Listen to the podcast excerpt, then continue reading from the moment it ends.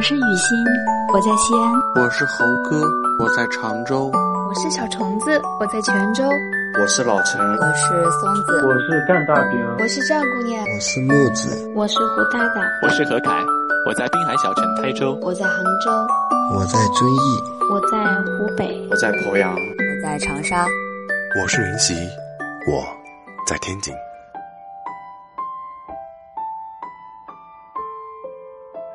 无论你是谁，无论你在哪，不息之舟在你耳边，用声音温暖你。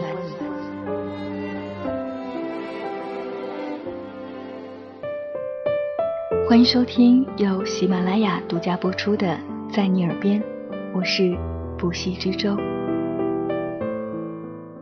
前阵子，一个朋友一直在散播着一段关于等待的文字。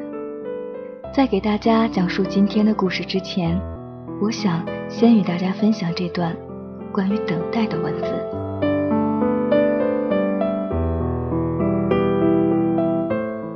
一九九一年五月的一天，现任中国作协主席铁凝去看望已故著名女作家冰心。下面是发生在中国两代女作家之间的奇妙对话。你有男朋友了吗？冰心问铁凝。还没找呢，铁凝回答。你不要找，你要等。九十岁的冰心老人说。我不是独身主义者，铁凝如实说。我对婚姻也有好的期望，可我从来都是做好了失望的准备，因为我觉得做好了失望的准备。才可能迎来希望，但可能我准备的还不是特别充分。当然，每一个人结婚的时候都不想草率，或者以为自己是不草率的，以为自己是深知对方的。但是也许事与愿违，所以有人才会有频繁的离婚、结婚。当然，这。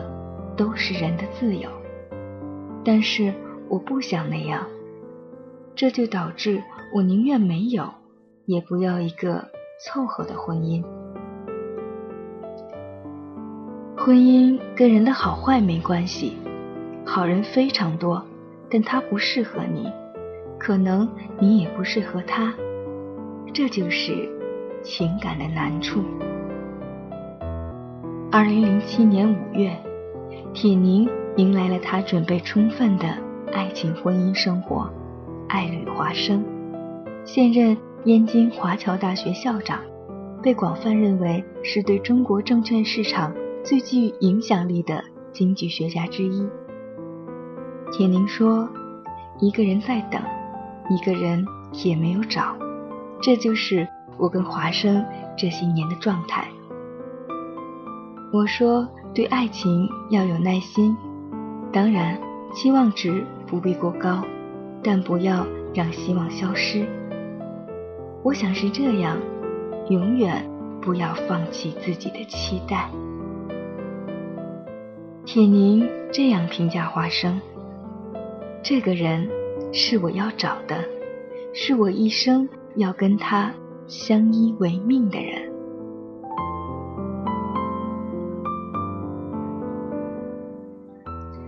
发送完这段文字，朋友跟我说，铁凝结婚的时候已经五十九岁了。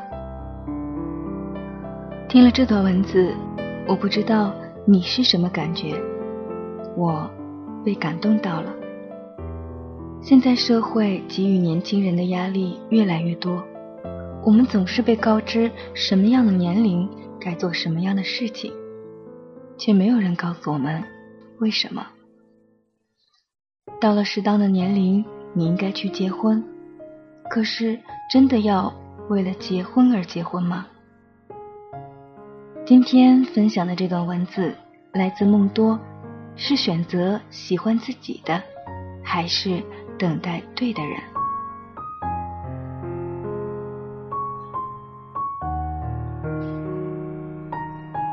我是在朋友的婚礼上认识这个姑娘的，单身的坐在一起，不怕没有话题可聊。虽然已经到了熟女的年纪，但人家倒是长了一张讨喜的萝莉脸，看上去比实际年龄要小六七岁。在大多数人看来，这种漂亮、温和又有真才实干的姑娘，怎么会没有男朋友呢？但现实就是这般残酷，是不是？好姑娘像批量复制一样，独自走在幸福的康庄大道上。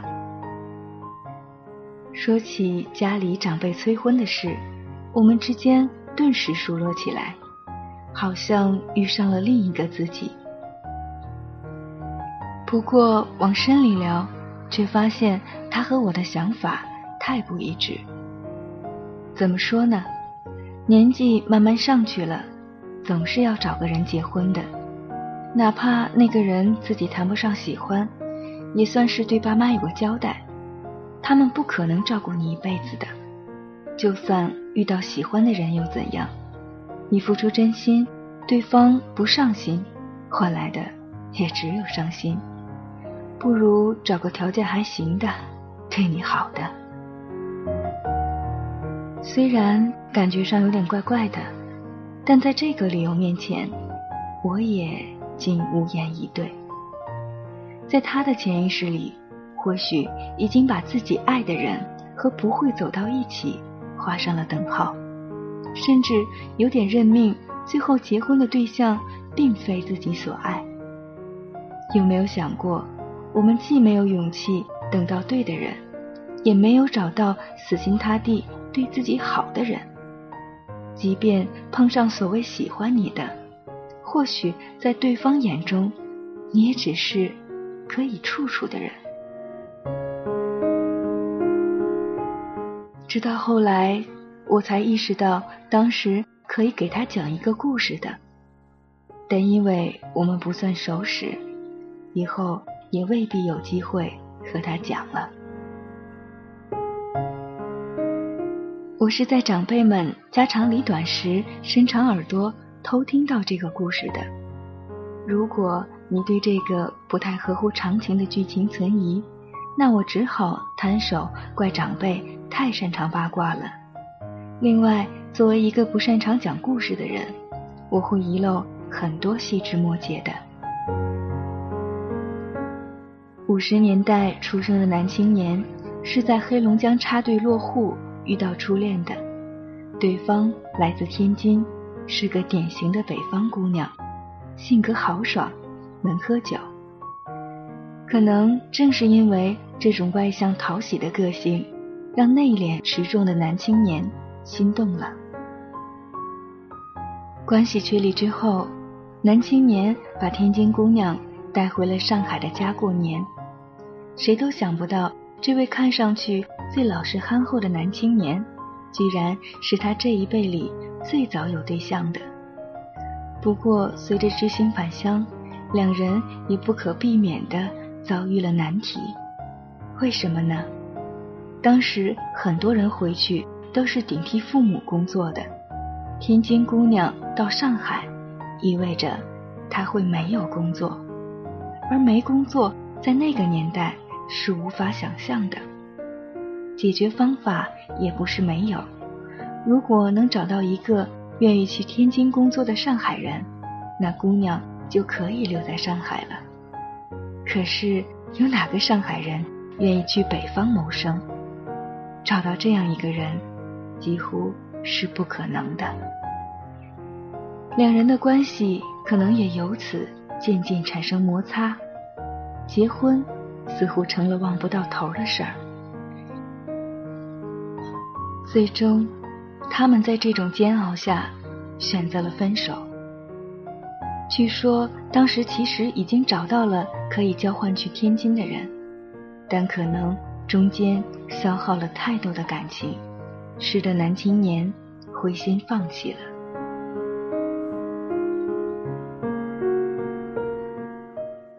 男青年经人介绍又谈了一个对象，对他来说，和谁结不是结呢？反正中国人结婚都是凑合的，条件差不多就行了。可两人的矛盾从结婚伊始就爆发了，结婚才没几天，他们已经吵到差不多快去离婚的地步。要是把这样一对儿放到现在，估计就是七夕节领证，中秋节把结婚证撕了的节奏。故事发生在民风尚且保守的八十年代，所以大家对离婚还是存敬畏之心的。旁人劝劝，这个风波也就过去了。隔了一年，他们有了个大胖小子，儿子。没有让家庭更凝聚，只能说不少人会以孩子为名继续凑合着过。男青年转眼到了做伯伯的年纪，在泼辣能干的妻子的映衬下，他好像更加没有存在感。两人的关系一度变得很紧张，甚至长时间处于分居状态。真要离也挺麻烦的。如果要将就过一辈子，好像也不是件难事。儿子长大了，也有了女友，他和老婆的关系开始变得缓和了一些。这是一个普通中国男人的缩影。要是没有意外，他未来也许就在养老院里望着夕阳，等着儿孙带着水果篮去看他。可是，没等上吃儿子的喜酒，有一天他突然心肌梗塞，就这么去了。如果这一切没有发生，我也不会知道发生在他身上的另一个故事了。话说，我们家在天津也有亲戚，就在他过世的前几年，他和弟弟去天津。探望亲戚，下了火车，他说要去找初恋。有没有感受到震惊的冲击波？这都多少年前的事了，说好的相见不如怀念呢？找到了又怎样？对方还不是有丈夫的人？你看，就连我们这些做小辈的都无法想象中年私奔这回事儿。一个男人的执念该有多疯狂？可能正是这种执念，让他在婚后始终懊悔着当年的决定，而放不下执念，让婚后所有的不快乐都有了可循的依据。蹉跎的岁月里，压抑的情绪在折磨他的同时，也消磨掉了他本心的温和。小时候，我是戴安娜王妃的粉，不管她出轨多少次，都是查尔斯王子的错，完全无法理解为什么有娇妻在侧的渣男仍会选择巫婆一样的卡米拉。如今才明白，那不过同样是一段还不错和好喜欢的往事。人们觉得王子与王妃是天造地设的一对儿，可王子。却在订婚前夕直言，他在犯一个可怕的、严重的错误。一个人在举步维艰之时，往往会认命，以为自己再无其他选择的可能。可等那个困扰过去，又变得死不甘心起来。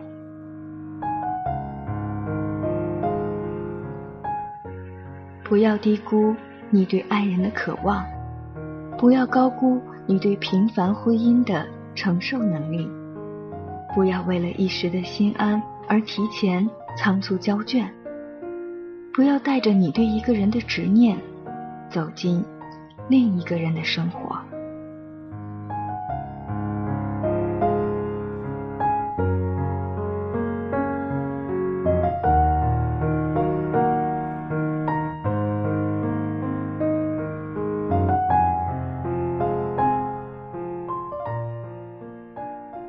听了这个故事，你会不会坚定一下自己继续等待的心？感谢梦多的文字，不息之舟在你耳边，希望我的声音可以温暖到你。如果你想听到我的更多节目，欢迎在喜马拉雅主页搜索“不息之舟”，关注我。如果你想更多的了解我，欢迎关注我的新浪微博“不息之舟的海洋”。我们下周五同一时间，在你耳边不见不散。